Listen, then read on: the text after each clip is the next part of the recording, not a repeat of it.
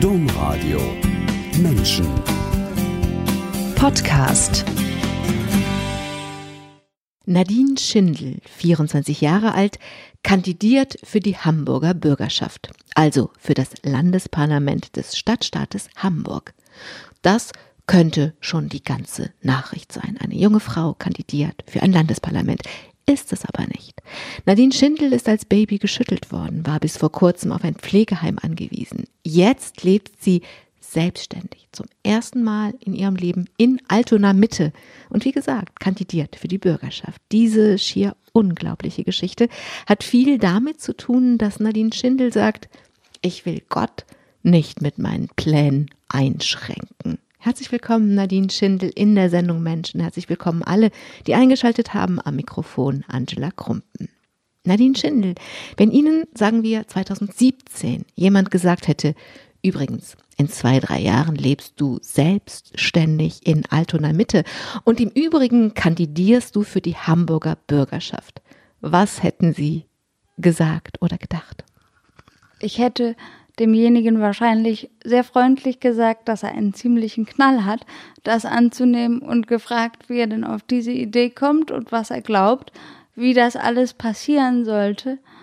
Naja, das hätte ich mir so nicht vorstellen können. Alleine dieser Gedanke hätte meine Grenzen gesprengt und ich glaube, ich hätte sehr darüber nachgedacht, wie ein Mensch überhaupt auf so eine absurde Idee kommen kann. Nun, diese absurde Idee ist einfach Realität.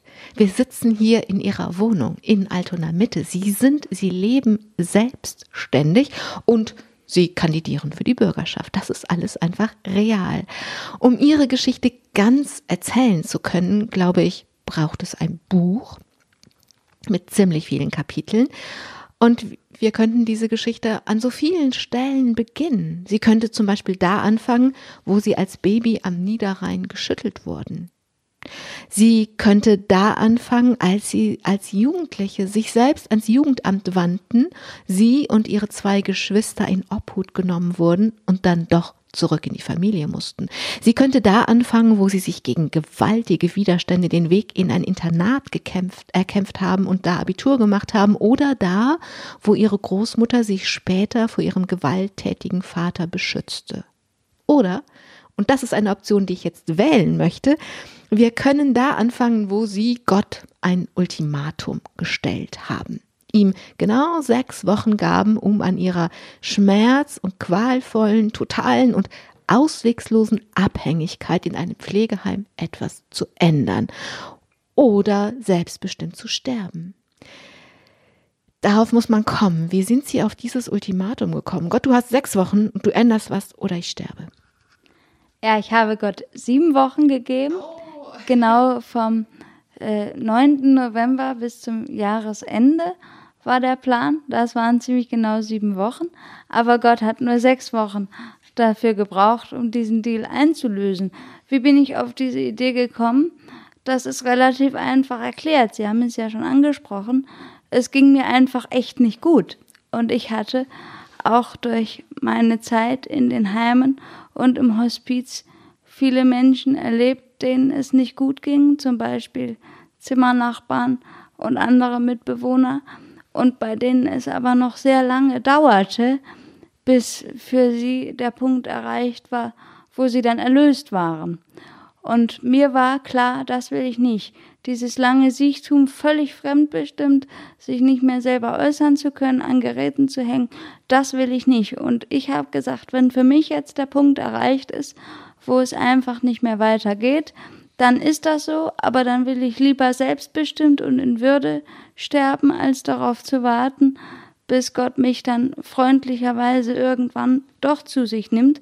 Aber ich wollte wissen, dass das mit ihm abgesprochen ist. Ich habe gesagt, Gott, wenn ich selbstbestimmt zu dir komme, dann will ich aber wissen, dass du mich mit offenen Armen empfängst. Und damit ich das sicher wissen kann, dass du das willst oder ob du noch eine andere Idee hast, gebe ich dir diese sieben Wochen, um alles tun zu können, was du willst. Nur habe ich gesagt, wenn du mich ins nächste Heim stopfst, dann ist das keine Option, dann komme ich trotzdem. Ich hatte so viele Häuser schon durchprobiert und es war einfach für mich nie eine schöne Erfahrung, dass ich gesagt habe, nee, sowas will ich nicht nochmal machen. Vielleicht müssen wir das noch ein bisschen ein bisschen erzählen, was, wie ihr Leben damals aussah. Und das können Sie vielleicht gleich tun. Die, meine nächste Frage aber ist, wie ernst war es Ihnen damit? Entweder selbstbestimmt, endlich selbstbestimmt oder sterben. Ja, das habe ich ganz ernst gemeint. Also für mich war das klar, dass dieses nicht selbstbestimmte und dieses völlig abhängige, ich konnte ja nicht mal alleine zur Toilette und dann immer warten zu müssen, bis jemand kam, nach Plan zur Toilette zu müssen, weil es einfach nicht anders geht. Wir haben Pflegefachkräfte Mangel und derlei Widrigkeiten mehr, die man da nennen könnte. Das war für mich ein Leben, das wollte ich nicht mehr und ich konnte es auch nicht mehr. Ich habe damals sehr schwer Luft bekommen und das Leben kostete für mich so viel Kraft, dass ich gesagt habe, das halte ich nicht noch wer weiß wie lange aus, das will ich nicht. Ich meinte das ernst und ich gebe zu, ich habe mir nicht vorstellen können, dass Gott eine andere Idee haben könnte, dass ich ihm so wichtig und so wertvoll bin, dass er für mich wirklich Himmel und Erde in Bewegung setzt und für mich ein anderen Plan hat und den auch noch mit einer solchen Kraft so großartig umsetzt. Ich war in den Tagen, nachdem ich dieses Ultimatum gestellt habe, nämlich oft sehr, sehr traurig, weil ich mir gedacht habe, es ist eigentlich schade, ein so kurzes Leben und ja, ich habe mir vorgestellt, wie das wohl werden wird, verabschiedet zu werden und ich habe mir gedacht, ich hätte gerne noch was anderes erlebt. Ich hätte gerne noch so viel Schönes erlebt. Eigentlich wollte ich nicht sterben. Ich wollte nur nicht mehr leben. Nicht mehr so leben vor allem. Wollte ich gerade sagen, Sie wollten leben, aber Sie wollten nicht so leben. Sie wollten nicht in dieser Abhängigkeit und diese Quale mit diesen Schmerzen leben. Sie haben eben gesagt, es waren sieben Wochen und Gott hat sechs Wochen gebraucht kurz nachdem sie dieses Ultimatum mit aller Ernsthaftigkeit ausgesprochen haben, hat sich was geändert. Ganz kurz danach entstand die Zusammenarbeit mit einem neuen Therapeutenteam und dieses neue Team hat neue Wege vorgeschlagen und ganz praktisch, also ganz medizinisch gesprochen, winzige Reste von Muskelkraft bei ihnen stimuliert. Sie waren über 20 Jahre alt, sie waren von Baby an spastisch gelähmt. Wie kann das sein? Dass all die Jahre das vorher niemand gemacht hat. Menschen sind einfach auf diese Idee nicht gekommen. Das ist die einzige Antwort, die ich auf diese Frage geben kann. Menschen sind davon ausgegangen, dass man da nichts mehr machen kann. So wurde das auch immer gesagt. Ärzte haben gesagt, sie werden niemals laufen können, gegen diese Schmerzen kann man nichts machen, es sei denn, man schießt sie mit Medikamenten ab und weil so eine Dauerschmerzmedikation einfach wirklich ihre Nebenwirkung hat, ich hatte das teilweise schon probiert und ich gesagt habe, ich möchte Herr meiner sieben Sinne bleiben, habe ich gesagt, dann ertrage ich eben lieber die chronischen Schmerzen, als äh, nicht mehr Herr meiner Sinne zu sein. Und es ist einfach niemand auf diese Idee gekommen, dass man da etwas machen könnte und dann auch noch so viel, dass ich heute gar keine Schmerzen mehr habe und tatsächlich normal atmen kann, das hat sich keiner vorstellen können. Über diese Grenze hat niemand hinausgedacht. Also es ist nicht so, dass die Leute nicht helfen wollten oder so.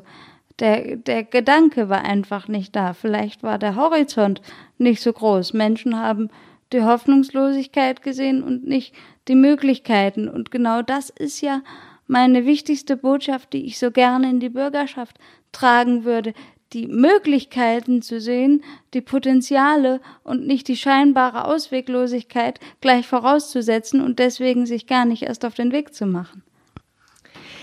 Diese neue Methode hatte Erfolg. Wenn Sie jetzt, wenn man von heute kann man das schön sagen. Sie sitzen hier, sie können sich bewegen, sie sitzen aufrecht und so. Aber damals, als das angefangen hat, was haben Sie als diese neue Methode an Ihnen, ähm, wie soll man das sagen, exerziert wurde, was haben Sie da gedacht? Haben Sie geglaubt, dass es helfen wird? Nein, das habe ich nicht. Ich konnte mir das selber ja nicht vorstellen. Ich kannte es ja nicht anders, als dass es immer schlechter wurde und immer furchtbarer.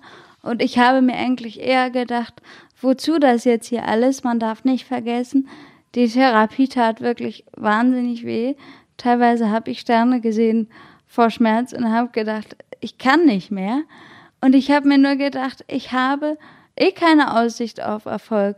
Wozu das jetzt machen? Warum sich so quälen? Aber an der Stelle war es eben mein Glaube an Gott, der mich gehalten hat, weil Gott mir immer wieder klar gemacht hat, bleib dabei, es soll so sein. Und ich hätte mir aber nicht vorstellen können, dass es nach sechs Wochen so sein würde, dass die Schmerzen verschwunden wären und ich wieder Luft bekäme. Das kommt immer wieder, dieses Ich hätte mir nicht vorstellen können. Sie konnten sich nicht vorstellen, die anderen Menschen konnten sich das nicht vorstellen. Also offensichtlich geht es um etwas, was da ist, was man prinzipiell denken könnte, aber niemand kommt auf die Idee in diesem Kontext, weil alles so begrenzt ist.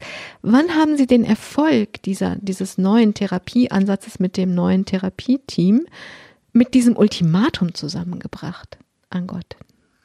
Tatsächlich war das am 14. Dezember das war der erste Tag in meinem Leben, wo ich tatsächlich keine Schmerzen hatte. Und das fiel mir nachmittags auf. Und ich habe nur gedacht, das kann nicht sein. Jetzt geht's aber los. Jetzt bist du so von Schmerzen, dass du schon anfängst zu halluzinieren, du hättest keine mehr. Ich habe mir also als erstes mal Gedanken über meinen Geisteszustand gemacht und dann als zweites gesagt, also Gott, wenn das von dir kommt und ich habe in zehn Tagen, also an Weihnachten 2017 immer noch keine Schmerzen, dann werde ich das anerkennen. Und das habe ich tatsächlich dann an Weihnachten auch so gemacht. Und habe gesagt, Gott, ich kann jetzt normal atmen, ich habe keine Schmerzen mehr und eigentlich müsste ich dir dankbar sein und mich freuen. Das ist ja eigentlich ein Wunder. Ich habe gesagt, ich bin dir aber nicht dankbar, ich finde das ziemlich furchtbar, weil wer wieder atmen kann, der muss auch weiter leben und ich möchte doch nicht leben unter solchen Umständen. Und Gott entgegnete mir, ja nun warte doch mal ab. Ja, nun warte doch mal. Also Sie haben ein gesundes Selbstbewusstsein, oder? Wenn ich, wenn wir jetzt Fernsehen machen würden, dann könnte ich zeigen, wie sehr Sie sich, wie, wie Sie strahlen über das ganze Gesicht. Ähm, Sie haben echt Selbstbewusstsein, also Gott zu sagen, also okay, ich erkenne das jetzt an. Der Deal gilt jetzt. Das ist ja so, als würde man mit irgendeinem mächtigen, irgendeiner wirklich sehr mächtigen Person sagen, okay, Deal, du hast die Wette gewonnen. Stimmt das? Haben Sie so viel Selbstbewusstsein Gott gegenüber? Ist das jemand auf Augenhöhe? Gott ist für mich jemand auf Augenhöhe. Definitiv, Gott ist mein Freund. Ich erlebe das nicht so, dass ich ihm irgendwie Vorschriften mache, aber ich erlebe es so, dass ich ihm ein. Aber ein Ultimatum setzen. Ja, ich kann mit Gott einfach so reden, wie es gerade von meinem Herzen kommt. Ich habe Gott auch schon gesagt, du hast doch echt einen Knall. Und das ist für mich sehr, sehr wichtig, dass ich mich vor Gott nie verstellen muss. Ich kann ihm ehrlich sagen, wie mir gerade zumute ist. Und wenn ich wüsste, dass er das nicht ab kann, wenn ich so mit ihm rede, dann würde ich überhaupt nicht so mit ihm reden, weil ich kann mit Gott nur so frei und ganz so reden, wie ich bin. Und das Schöne ist ja auch, dass es so sein darf und dass er sich das auch sehr so wünscht, dass ich zu ihm immer so komme, wie ich eben bin und mit allem, was mich gerade bewegt und dass ich mich vor ihm nicht verstelle. Da muss man drauf kommen, also A, überhaupt zu denken, dass es Gott gibt und dass er B, prinzipiell die Dinge im eigenen Leben zum Guten wenden kann. Auch das ist ja eine Idee, die man haben können muss. Viele Menschen können diese Idee gar nicht haben, aber sie können sie so haben. Sie haben sich schon mal ein paar Jahre vorher an Gott auf eine ungewöhnliche Weise gewandt. Und zwar wollten sie Gott treffen. Und zwar jetzt nicht irgendwie so esoterisch, sondern real. Sie wollten sich mit Gott verabreden. Wenn ich jetzt ganz flapsig werde, dann sage ich, sie wollten ein Date mit Gott haben. Und bevor wir dazu kommen, wie sind sie denn also interessiert mich, wie Sie auf diese Idee gekommen sind, sich mit Gott zu verabreden. Ja, das war ein paar Jahre vorher. Das war Ende 2015. Da ging es mir auch sehr schlecht. Ich habe damals noch bei meiner Oma gewohnt und die Oma war nicht mehr in der Lage, mir bei der Pflege zu helfen und es klappte nicht, dass ich eine anderweitige Wohnmöglichkeit fand. Und damals habe ich zu Gott gesagt, also wenn es dich gibt und wenn du uns beide lieb hast, die Oma und mich, dann müsstest du ja eigentlich dafür sorgen, dass das jetzt klappt. Aber es klappte einfach nicht, egal was ich anfasste, es scheiterte. Und es war diese Kontinuität und dass ich aus gesundheitlichen Gründen das Theologiestudium, das ich eigentlich wollte, nicht machen konnte, die mich dann dazu brachte zu sagen, also Gott, wenn es dich wirklich gibt und wenn du ja alles kannst, dann wird es dir ja noch möglich sein, dass wir uns irgendwie mal persönlich treffen können und zwar so ganz in echt, weil jeden, den es gibt, kann man auch wirklich treffen. Also selbst den Papst oder Frau Bundeskanzlerin kann man treffen. Das ist vielleicht mit der Terminvereinbarung ein bisschen schwierig, aber es ist möglich. Und ich habe gesagt, warum eigentlich mit Gott nicht? Das habe ich mir schon ein Leben lang gewünscht und alle haben mir immer erzählt, ja, wenn man mal im Himmel ist, dann wird man Gott begegnen. Aber ich habe mir gedacht, wenn er wirklich alles kann und wenn es ihn gibt, dann wird er das möglich machen können. Und das war dann ja auch so. Ja, das war dann so. Und wäre ich eine Filmemacherin, was ich nicht bin, aber ich würde, ich käme in Versuchung aus dieser Geschichte, nur dieses, also wenn es dich gibt, da muss man dich doch treffen können, ein Roadmovie zu drehen. Weil wir hier aber die ganze Geschichte erzählen wollen, mache ich, versuche ich jetzt mal so eine Art Schnelldurchlauf durch dieses Roadmovie, denn sie sind ihrer Intuition und ihren inneren Bildern einfach gefolgt.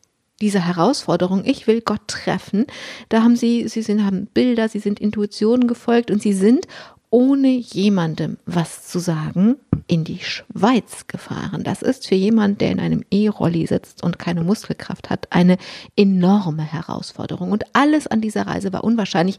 Alle Fristen für Bahnreisen mit Rollstuhl zum Beispiel waren vorbei. Sie wussten nicht, wohin sie fuhren, sie wussten nicht, wen sie treffen würden. Aber dann hat alles geklappt, so als würde jemand Perlen auf eine Kette auffädeln, hat es klapp, klapp, klapp, klapp, klapp gemacht und alles hat funktioniert. Schließlich saßen sie einem wildfremden Menschen, einem wildfremden Mann in einem unbekannten Café gegenüber und deswegen habe ich den Schnelldurchlauf gemacht, damit sie jetzt erzählen können, was dabei passiert ist in dieser Begegnung. Wir stellen uns vor, sie sind durch eine unbekannte Tür gefahren, sitzen in der Schweiz in einem unbekannten Café und treffen einen unbekannten Mann. Und dann ja, ich habe mir zuerst gedacht, was soll das alles hier? Ich hatte natürlich kurz auch die Frage, ob der mir wohl so Gutes will, aber ich hörte deutlich die Eingebung, der kommt von mir, das kannst du machen. Und so bin ich diesem Mann gefolgt. Und ich habe mir nur gedacht, was machen wir hier eigentlich? Und erzählte mir ganz frei, dass er normalerweise auch nicht in der Schweiz ist, sondern gebürtig aus Deutschland kommt, aber jetzt in der Schweiz arbeitet und ich habe mir nur gedacht, das ist ja schön. Und wo führt das jetzt hier alles hin? Und auf einmal hatte ich den Impuls, diesem Mann meine Geschichte zu erzählen. Und das war damals eine sehr traurige Geschichte und er hat einfach nur zugehört, mich nicht unterbrochen. Und normalerweise erzähle ich diese Geschichte nicht, weil sie einfach nicht schön ist. Aber dieser Mann, der sah mich mit einem so aufrichtigen Mitgefühl an, als ich geendet hatte und sagte mir, was man dir angetan hat, es tut mir leid. Und ich bin so oft bedauert und bemitleidet worden, aber so ein aufrichtiges Mitgefühl war mir noch nicht begegnet. Und ich sage nicht, dass der Mann Jesus war, aber in der Art, wie er mich angesehen hat, habe ich die Antwort auf die Frage gefunden, wie Jesus mich ansieht, ob ihm das egal ist, dass ich ein Handicap habe oder ob das überhaupt irgendwie für ihn relevant ist. Das war ja für mich zu dieser Zeit die große Frage. Und die Antwort, Gott sieht mich mit aufrichtigem Mitgefühl an, Gott trägt meinen Schmerz, das war für mich eine ganz, ganz wichtige Einsicht. Und in diesem Moment habe ich vor meinem inneren Auge das Kreuz gesehen und mir wurde klar, dass meine Behinderung alles kann, aber mir nicht die Würde nehmen, weil Jesus diese Würdelosigkeit für mich am Kreuz getragen hat. Und das war für mich ein wichtiger Zusammenhang, der mir damals unbekannt war, dass Gott am, dass Gott für mich nicht nur meine Schuld weggenommen hat, sondern vor allem auch meinen Schmerz, meine Traurigkeit und das Leid und vor allem die Würdelosigkeit getragen hat. Sehen Sie einen Zusammenhang zwischen der Art und Weise, wie Ihnen dazugehört wurde, nämlich mit diesem, wie Sie es beschreiben, aufrichtigen Mitgefühl und der Würde, die daraus kommt? Also schafft aufrichtiges Mitgefühl Würde? Ich bin davon überzeugt, weil diese Art, einem Menschen zu begegnen, die transportiert eine ganz, ganz wichtige Botschaft, nämlich die, du bist wertvoll und vielleicht auch du bist geliebt. Das habe ich in dem Moment so nicht empfunden. Da habe ich eben tatsächlich diese Botschaft, du bist wertvoll, erfahren. Aber das war für mich in dem Moment ja die wichtige Botschaft. Und die hat mich innerlich also sehr befreit, weil ja, Würdelosigkeit ist einfach etwas, was total belastet.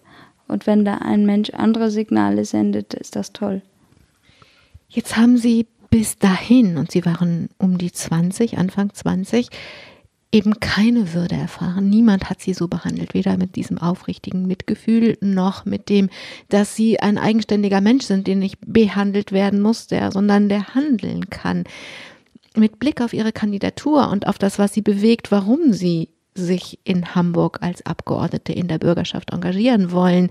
Jemand, der diese Würdelosigkeit, der damit groß geworden ist, die ersten über 20 Jahre in seinem Leben, wie kann der von Würde erzählen oder für Würde kämpfen? Anders als jemand, der immer würdevoll behandelt worden ist.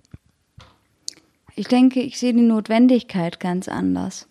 Und das ist ja für mich so das Allerwichtigste, eben einerseits die Möglichkeiten statt die Grenzen zu sehen in jedem einzelnen Menschen, aber andererseits auch das Gemeinsame zu betonen. Das ist das Wichtigste für unser Zusammenleben in meinen Augen, dass wir nicht das betonen, was uns trennt, was verschieden ist.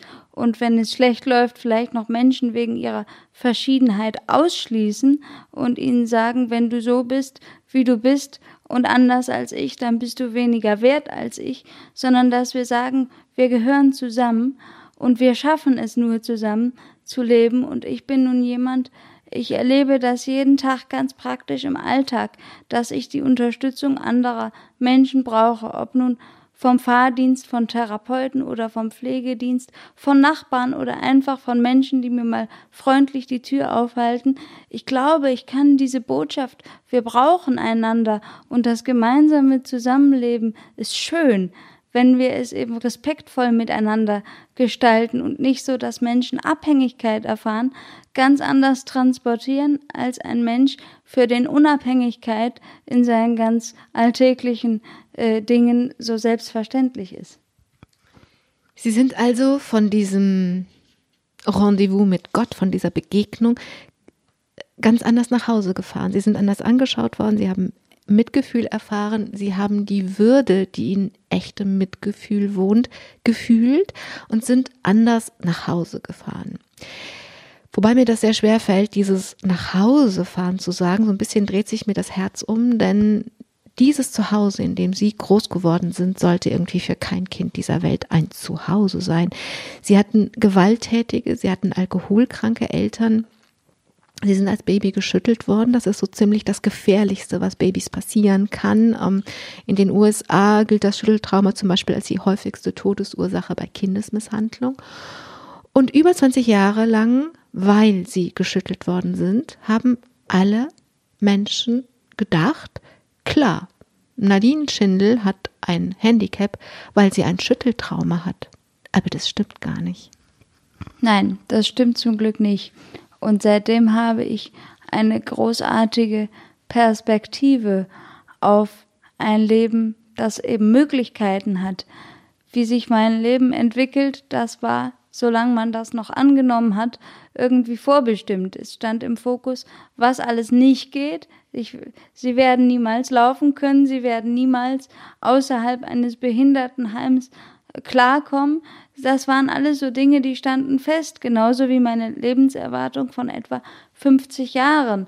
Und nachdem das jetzt anders gesehen wird, habe ich eine offene Perspektive. Das, was für viele Menschen selbstverständlich ist, ich kann jetzt auch endlich sagen, ich weiß nicht, wie alt ich werde. Ich kann sagen, ich weiß nicht, was das Leben noch bringt.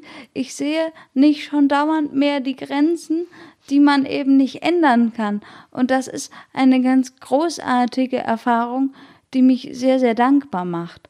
Ich glaube, das ist etwas, was ich einfach geschenkt bekomme, dass ich in so vielen Dingen wie dem selbstständigen und damit würdevollen zur Toilette gehen können, ein Geschenk sehen kann. Und für viele Menschen sind diese Dinge, wie auch sich selber die Zähne putzen zu können, etwas, was für sie so normal ist und so selbstverständlich, dass sie darin kein besonderes Geschenk sehen, aber ich kann darin ein Geschenk sehen und es macht mich einfach sehr glücklich und ich möchte diese, diese Freude und diese Begeisterung über die geschenkte Würde mit Menschen teilen und vielleicht auch dazu ermutigen, mal das eigene Leben so anzusehen, anzusehen, was ist mir denn gegeben, was ist mir geschenkt? Und wie viel Würde kann ich eigentlich jeden Tag erleben, wie viel Unabhängigkeit kann ich jeden Tag ausleben? Und sich darüber eigentlich zu freuen.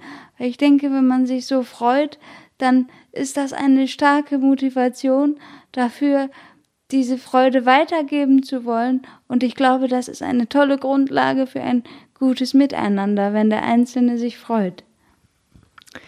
Als ich Ihre Geschichte das allererste Mal gehört habe, habe ich mich gefragt, wie kann das sein, dass in Deutschland ein Baby geschüttelt wird? Wie gesagt, das Gefährlichste, was einem Baby passieren kann, und keiner macht was kein Jugendamt, keine Familienhilfe, keine Inobhutnahme, nichts. Und wir beide haben darüber gesprochen und sie haben gesagt, naja, das ist, ähm, das ist eben so, da sind wir bei den Vorstellungen, was Menschen für Vorstellungen, für Ideen haben. Ihre Großeltern waren Zeugen von dieser Gewalttätigkeit, die stattfand. Und sie wollen überhaupt nicht ihre Großeltern anschwärzen, jetzt, indem wir das erzählen, so wenig wie ihre Großeltern ihre Kinder, also ihre Eltern anschwärzen wollten. Man geht doch nicht, man geht doch nicht ans zum Jugendamt und sagt, die eigenen Kinder machen das so falsch. Und sie, das ist Teil ihrer Botschaft, darüber zu reden und zu sagen, es könnte so viel Leid verhindert werden, wenn wir das nicht als Anschwärzen betrachten. Genau. Sie haben das wunderschön formuliert. Das ist aus meiner Sicht ein falsch verstandenes Mitgefühl. Ein Mitgefühl, was andere nicht in ihrem Leid trägt, sondern eben Leiden erst erzeugt wenn Menschen sich nicht trauen, über das, was einfach wirklich verkehrt läuft, zu reden, wenn Menschen sich nicht trauen zu sagen, da werden Menschen also absolut würdelos behandelt, da wird ihnen Gewalt angetan, da werden sie gedemütigt und erniedrigt, dann, ja, dann wird sich nie was ändern, dann werden diese Zustände einfach weiter so sein, wie sie sind, weil jetzt an dem Beispiel, meine Eltern, die haben sich einfach sehr sicher gefühlt. Es haben ja nicht nur die Großeltern gesehen, es war ein offenes Geheimnis in meinem sozialen Umfeld, dass das passiert ist, aber viele haben sich gedacht, wir können doch jetzt nicht anschwärzen, wir müssen zusammenhalten und das ist eben aus meiner Sicht ein ganz missverstandener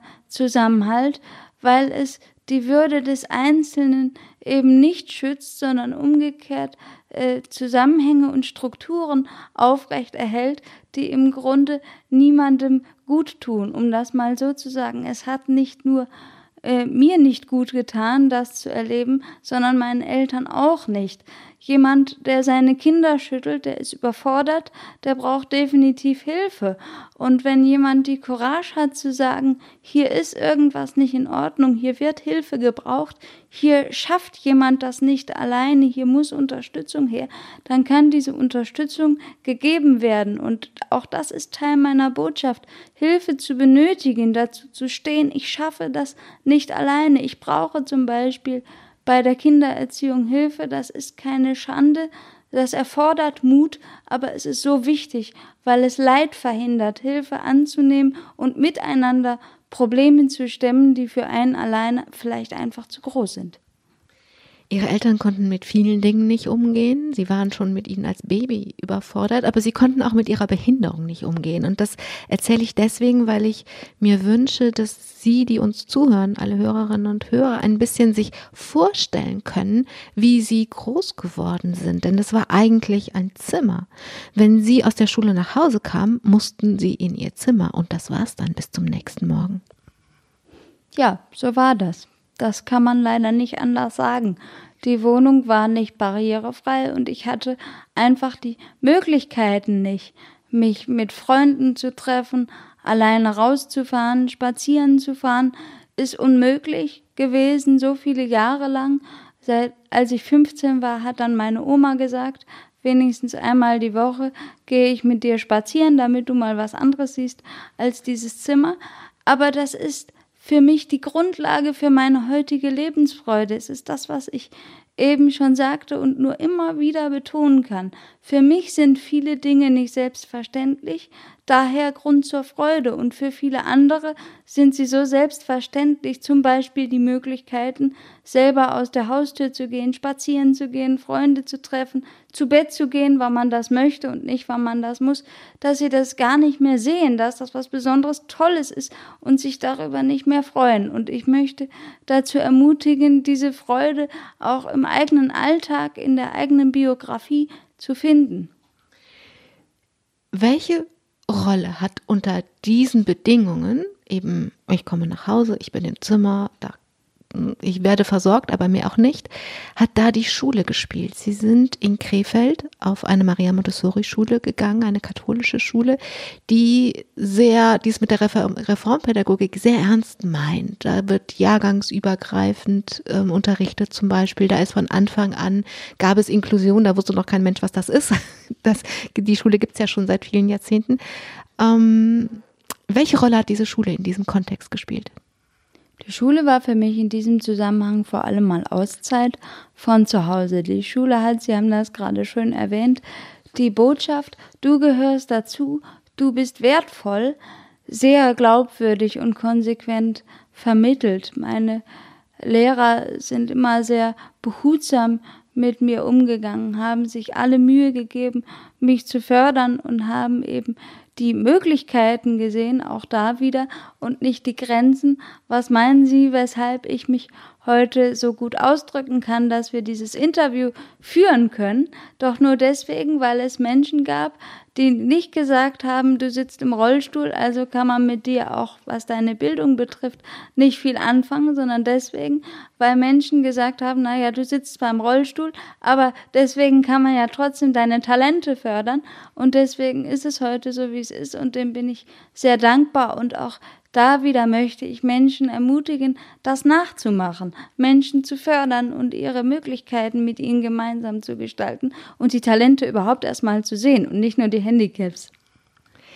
Irgendwann sind sie an den Punkt gekommen, dass sie ihr Zuhause nicht mehr ertragen wollten. Und gegen gewaltige Widerstände haben sie sich einen Platz im Internat erkämpft, doch dann auch Abitur gemacht. Und wie ein roter Faden, finde ich, zieht sich das durch ihr ganzes Leben, dieser Kampf um Würde. Und zwar nicht nur für sich selbst, sondern für alle anderen drumherum auch gleich mit. Diesen Kampf haben sie auch im Internat geführt. Da ging es um Privatsphäre niemand, auch die anderen Schüler und Schülerinnen, wurde diese Privatsphäre gegönnt. Aber sie haben gesagt, ich will, ich will das nicht, ich will meine Privatsphäre haben und sie haben gewonnen und das dann, indem sie es einmal erkämpft hatten, für alle anderen gleich miterkämpft. Wie haben Sie das gemacht? Weil ich frage auch deswegen danach, weil das natürlich auch etwas ist, was Sie ähm, als Abgeordnete in der Bürgerschaft, wo sie diese Rolle wieder hätten. Sie würden das für, nicht für sich, vielleicht auch für sich, aber, zu, aber auf jeden Fall auch für die anderen machen. Was haben Sie da im Internat gemacht? Ja, damals war die Situation so, dass die Lehrer sich das Recht genommen haben, bei den Internatsschülern zu kontrollieren, ob die Leute, wenn sie krank gemeldet waren, wenn sie also ärztlich attestiert nicht in die Schule kommen konnten, in die Zimmer zu kommen und zu kontrollieren, ob die Leute auch wirklich krank sind. Was natürlich schon ein bisschen kurios ist, weil eine Biologielehrerin nicht besser einschätzen kann als der Arzt, ob man wirklich krank ist oder nicht. Aber alleine diese Verletzung der Intimsphäre ist natürlich sehr diskussionswürdig. Und das war in diesem Haus ganz normal. Lehrer durften das, Lehrer durften sich das rausnehmen. Und ich habe gesagt, das geht ja gar nicht. Die ärztliche Schweigepflicht gilt überall in Deutschland und die Intimsphäre ist auch ein bundesdeutsches Phänomen. Und das muss auch hier in diesem Internat gelten. Und ich habe das einfach kommuniziert. Ich habe Menschen, zuerst den Mitarbeitern der Wohngruppe, dann dem stellvertretenden äh, Schulleiter und natürlich auch den Lehrern den Dialog angeboten und ihnen erzählt, wie es mir damit geht. Und ich habe auch deutlich gesagt, dass ich das nicht hinzunehmen bereit bin. Und die Internatsbetreuer konnten das schon verstehen, aber haben gesagt, eine Anordnung von oben gegenüber äh, sind wir machtlos. Das können wir nicht anders handhaben, als wir die Anordnung haben. Und der stellvertretende Schulleiter war leider überhaupt nicht dialogbereit. Das war vielleicht nach dem Prinzip einer Krähe hackt der anderen kein Auge aus. Und ich habe ihm dann damals gesagt, wenn Sie mir nicht helfen, dann bleibe ich beharrlich. Ich komme wieder. Jede Pause komme ich wieder zu Ihnen und trage ihnen mein Anliegen vor. Ich brauche jetzt Hilfe, da muss etwas getan werden.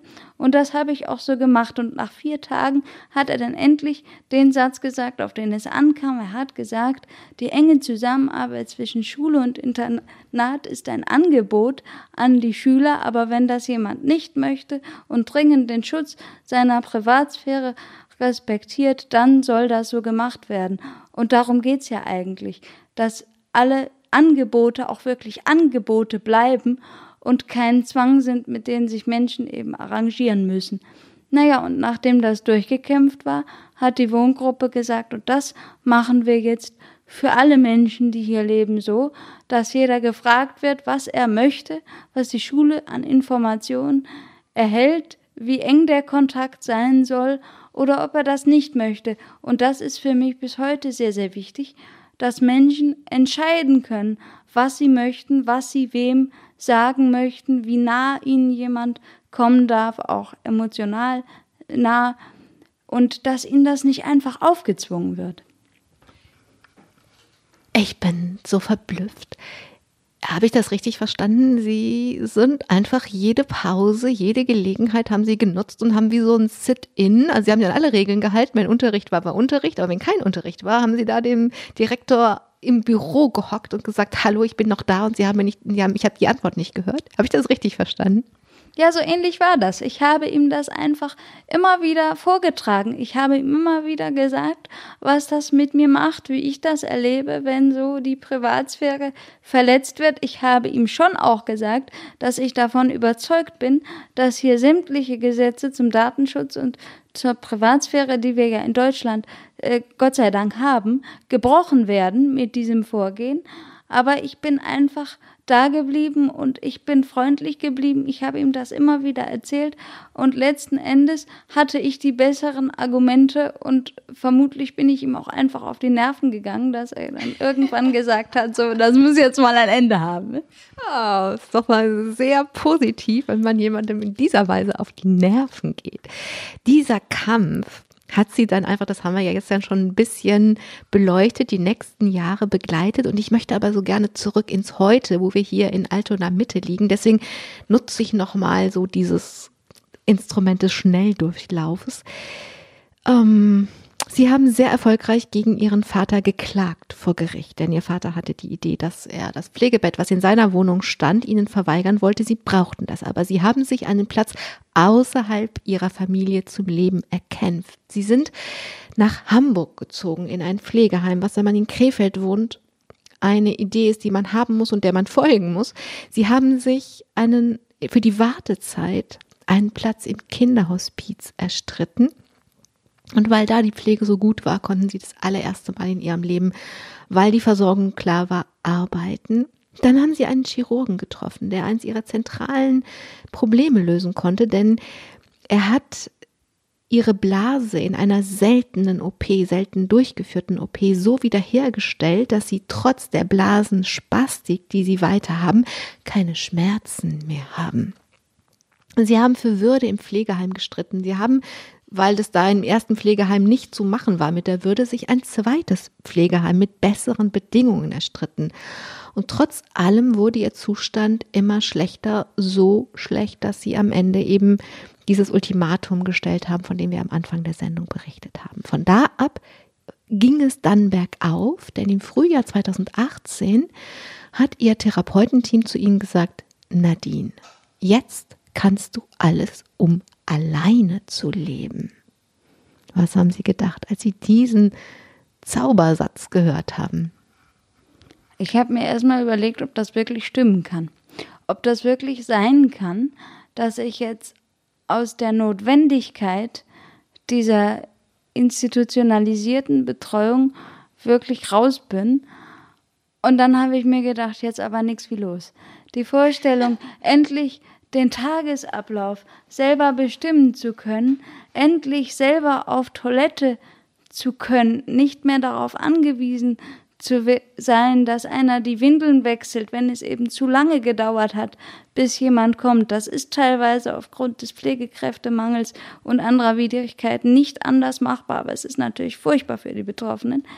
Äh, da raus zu sein, das war eine so gigantisch große Vorstellung das wollte ich unbedingt. Ich wollte diese Freiheit, die Chance, ein Leben in Würde zu leben, unbedingt ergreifen und habe gedacht, und wenn es nicht klappt, dann, naja, wie es weitergeht, das weiß ich ja dann schon.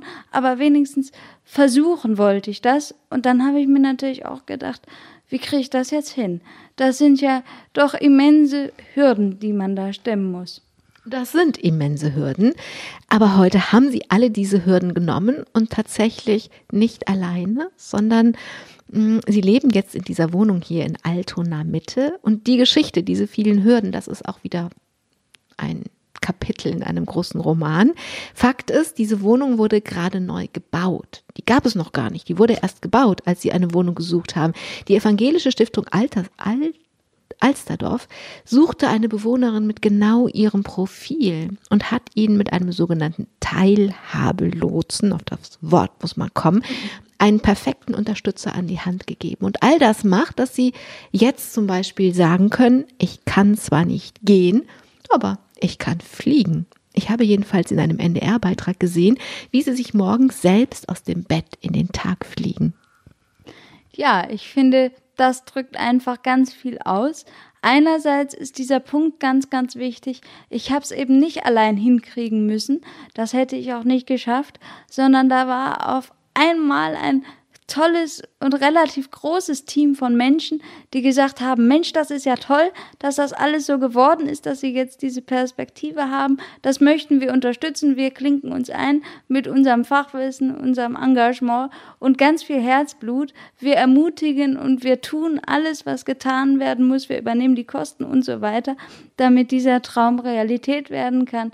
Einerseits und andererseits sage ich diesen Satz immer wieder so gerne, ich kann eben nicht gehen, aber fliegen, weil das veranschaulicht, wie sehr man um die Ecke denken kann und wie viele Dinge möglich werden, wenn man es tut, weil die Unabhängigkeit ist jetzt Realität. Durch das um die Ecke denken. Und ich möchte Menschen dazu ermutigen, das zu tun, die ungewöhnlichen Wege zu sehen und zu gehen.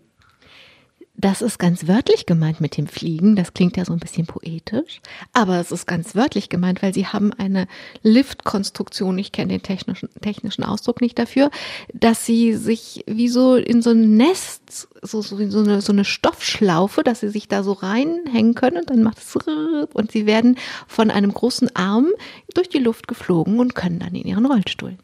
Genau, es ist tatsächlich ein Deckenlifter mit Hebebügel. Das das ja. Und er besteht aus Aluminium und Nylongurten. Äh, das ist das Schöne daran. Mit diesen Stoffkonstruktionen alleine wäre ich überfordert. Aber da es eben alles stabiler ist, kann ich es selbst anlegen und bin damit eben in der Lage, weil ich ja nicht gehen kann, an der Decke durch die Wohnung zu fliegen und damit zum Beispiel die Strecke zwischen Rollstuhl und Toilette zu überwinden. Und das Schöne ist, dass mich das Gerät ja dann auch davor schützt, zum Beispiel von der Toilette zu fallen, also eine All-in-One-Lösung, aber auf die Idee muss man kommen. Und das ist eben das, was wir hier immer wieder sagen, auf die Ideen kommen, mutig genug sein, das Ungewöhnliche auszuprobieren, weil der Gedanke war in der Situation, in der ich damals war, in der das ja alles nicht so schön war und kein Mensch wusste, ob es wirklich funktioniert, gar nicht so naheliegend. Nee, naheliegend nicht, aber weit genug gedacht, um es dann möglich zu machen. Nachdem das alles passiert war und Sie hier eingezogen waren, haben Sie von einem Vortrag zum neuen Teilhabegesetz gehört. Und Sie haben den Vortrag auch besucht, aber Sie haben mir erzählt, ehrlicherweise haben Sie gedacht, ach, schon wieder so ein Vortrag, da werde ich eh nichts Neues erfahren. Warum sind Sie denn trotzdem hingegangen? Weil ich alle Möglichkeiten nutzen wollte. Ich habe eine Chance gesehen, als mir von dem Vortrag berichtet wurde, also davon, dass er stattfindet. Und ich habe mir gedacht, ich nutze die Chance und guck mal, was draus wird. Diesen Vortrag hat Professor Christian Bernsen gehalten. Nach dem Vortrag sind sie ins Gespräch miteinander gekommen. Sie konnten damals nicht wissen, dass Christian Bernsen SPD-Schatzmeister in Hamburg ist. Noch weniger konnten sie ahnen, dass er ihnen eine Kandidatur für die Hamburger Bürgerschaft vorschlagen würde. Hat er aber gemacht. Ich wäre so gern dabei gewesen. Was haben Sie gedacht? Ja, ich habe tatsächlich das erstmal verstehen müssen. Ich wäre ja gar nicht auf diesen Gedanken gekommen und habe dann erstmal genau nachgefragt, was genau er meint. Und als mir dann erklärt wurde, ich habe daran gedacht, dass Sie als Abgeordnete im Hamburger Parlament sitzen und ein bisschen Politik machen, dann wurde mir klar, irgendwas ist hier wieder passiert, irgendwas Neues, Großartiges. Und ich möchte das gerne machen. Ich möchte auch dem Ganzen eine Chance geben. Aber natürlich habe ich das Ganze nicht gemacht, ohne mich zu vergewissern, dass das Ganze einen Rückhalt hat, auch bei Gott. Das hätte mich auch gewundert, wenn Sie das anders gesehen haben. Jetzt sind Sie mitten im Wahlkampf. Sie haben ein Team, das Sie unterstützt, damit Sie gewählt werden können. Jeder jeder Kandidat, jede Kandidatin hat das. Und für viele Menschen wäre das eine ganz neue Erfahrung, so ein Team um sich herum zu haben, die für einen selbst arbeiten. Jetzt das habe ich mich in der Vorbereitung einfach gefragt. Jetzt mussten Sie ja von klein an lernen, mit einem solchen Team zu leben. Sie mussten lernen, Hilfe anzunehmen. Ist das eine Erfahrung, die Ihnen jetzt hilft im Wahlkampf? Das kennen Sie ja, ein Team um sich herum zu haben. Ja, tatsächlich bin ich darüber ganz glücklich. Also das möchte ich zuerst mal sagen. Es macht mich persönlich sehr glücklich, jetzt zwei großartige Teams zu haben. Eines für meinen ganz praktischen Alltag und ein anderes, das mich jetzt im Wahlkampf unterstützt. Ich glaube, Behinderung ist letzten Endes ein Auftrag, ein Teamplayer zu sein oder zu werden und eine großartige Hilfe dabei, das zu lernen. Und ja, ich freue mich einfach ganz äh, riesig darüber, so viele großartige Menschen an meiner Seite zu wissen, um mich herum zu wissen, mich einbringen zu dürfen mit meinen Begabung und auf die Begabung anderer Menschen zurückgreifen und vertrauen zu dürfen. Und genau diese Botschaft möchte ich noch ganz, ganz weit tragen, was wir alles tun können, wenn wir uns zusammen auf den Weg machen, wenn wir miteinander die Dinge gestalten, statt einander auszugrenzen, weil man da ja eh nichts machen kann. Und ich möchte einfach sehr dafür werben, nicht nur den eigenen Horizont zu sehen, sondern auch die Horizonte anderer Menschen und deren persönliche Lebenserfahrung einzubeziehen. Wir haben ein bisschen erzählt, ähm, wie viel Widerstände sie überwinden mussten, um hier zu sein, um so, wie sie jetzt hier sind, hier zu sein. Das kostet viel Kraft und sie brauchen auch viel Kraft für sich und ihre therapeutischen Übungen, das alles.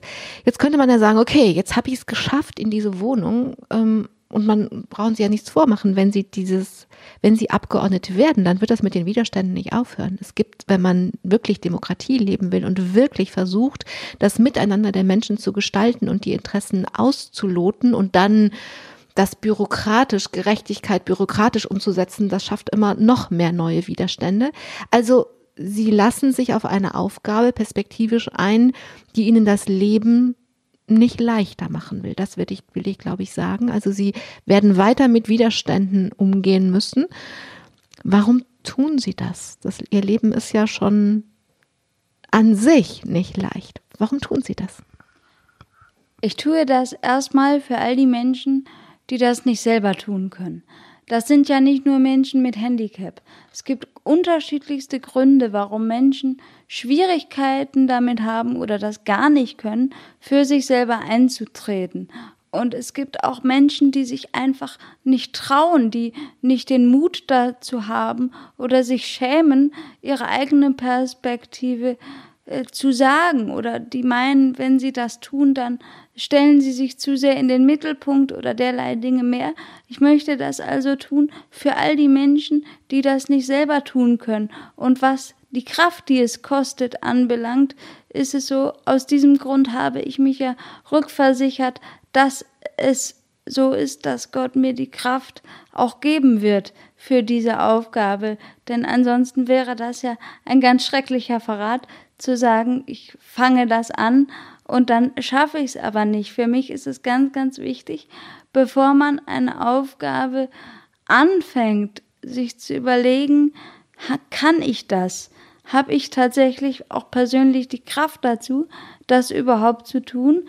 Und ich habe das für mich persönlich getan und ich möchte es zumindest versuchen. Ich möchte die Chance, die mir da angeboten wird, nochmal aus ganz anderer Perspektive für Menschen einzutreten, nutzen. Und ich freue mich einfach sehr darauf, was wir gemeinsam auf diese Weise erreichen können, weil ich sehe, dass ganz viele Menschen wirklich das Allerbeste möchten, auch für ihre Mitmenschen oft nicht genau wissen, wie kriegen wir das hin oder die Probleme gar nicht sehen. Jemand, der eine Stufe ganz selbstverständlich steigen kann, der sieht oft gar nicht, dass da eine Stufe ist. Und ich möchte da gerne mithelfen, zumindest mal zu sagen, da ist ein Problem. Und oftmals ist dann eben so viel Wohlwollen, dass wir dann gemeinsam auch eine Lösung dafür finden.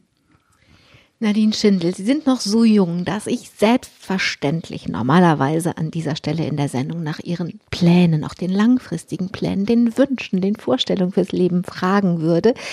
Aber ein Satz, den Sie im Vorgespräch am Telefon gesagt habe, der hindert mich ein bisschen, diese normale Frage zu stellen, denn Sie haben das Gespräch, das Vorgespräch am Telefon fast zu Beginn angefangen mit ach wissen Sie, ich mache keine Pläne. Ich werde doch Gott nicht mit meinen Plänen einschränken. Jetzt weiß ich gar nicht, machen Sie keine Pläne? Machen Sie Pläne? Wie, wie soll ich Sie nach Ihrer Zukunft fragen? Ich mache tatsächlich keine Pläne.